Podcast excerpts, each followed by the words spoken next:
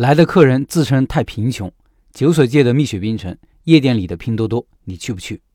今天说一个很有特色的酒吧，规模已经上来了，全国有五百多家店，甚至在九月份已经上市了。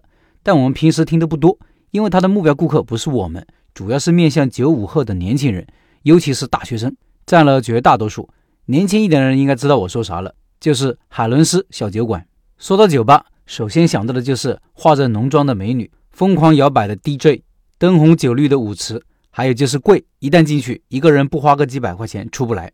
海伦斯有些不一样，首先就是很便宜，百威啤酒九块八一瓶，精酿啤酒十块钱一瓶，竞争对手通常是在二十以上。店内不设卡座费和最低消费，任何人花五十块钱就可以买醉。而被网友戏称的“环花贝 HHB 酒吧”，同档位的喜力啤酒五十八块钱一瓶，价格相差近六倍。这个 HHB 酒吧就是马云开的那个酒吧的店名，看起来也有点像还花呗的缩写。还有就是五六十一桶的精酿，够一群人喝上半天，不省人事的成本也很低。还有他们的今夜不回家只要三十块钱。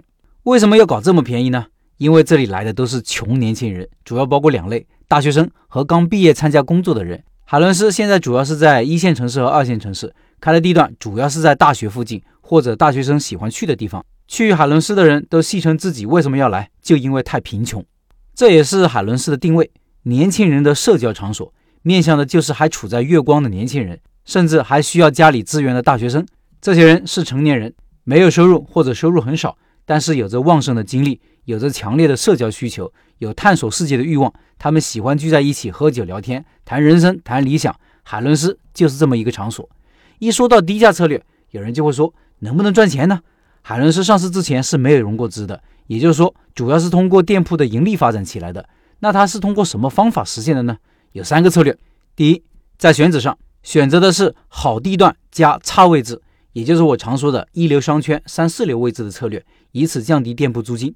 他的老板是个退伍军人，第一家店是开在北京的五道口，开的也是酒吧聚集地。别人酒吧一年租金两百万，他的是二十万，位置可想而知。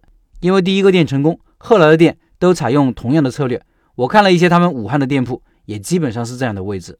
第二，产品上主要是靠自有产品盈利，毛利高；而其他的酒吧主要是靠第三方产品，自有产品少，毛利自然就低。海伦斯二零一八年到二零零年自有产品的毛利率分别是百分之七十一点四、百分之七十五点三、百分之七十八点四，这个毛利是很高了。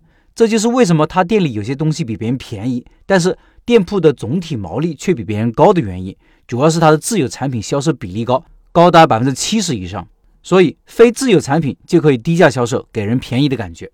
第三，在人员上也是尽量的缩减，没有 DJ，没有调酒师，没有驻唱，服务员数量降到最低，一个门店只有十到二十个服务人员，而且他的员工百分之七十一是人力外包公司过来的，自有员工只有百分之二十九，这可以说是他降低成本的一个法宝。你也许会问，这些外包员工能提供好的服务吗？一般的酒吧也许还真不行，但是在海伦斯这样简单的、低价的，不是靠服务取胜的酒吧就可以。服务员只要做一些简单的、高度标准化和程序化的工作就可以实现了。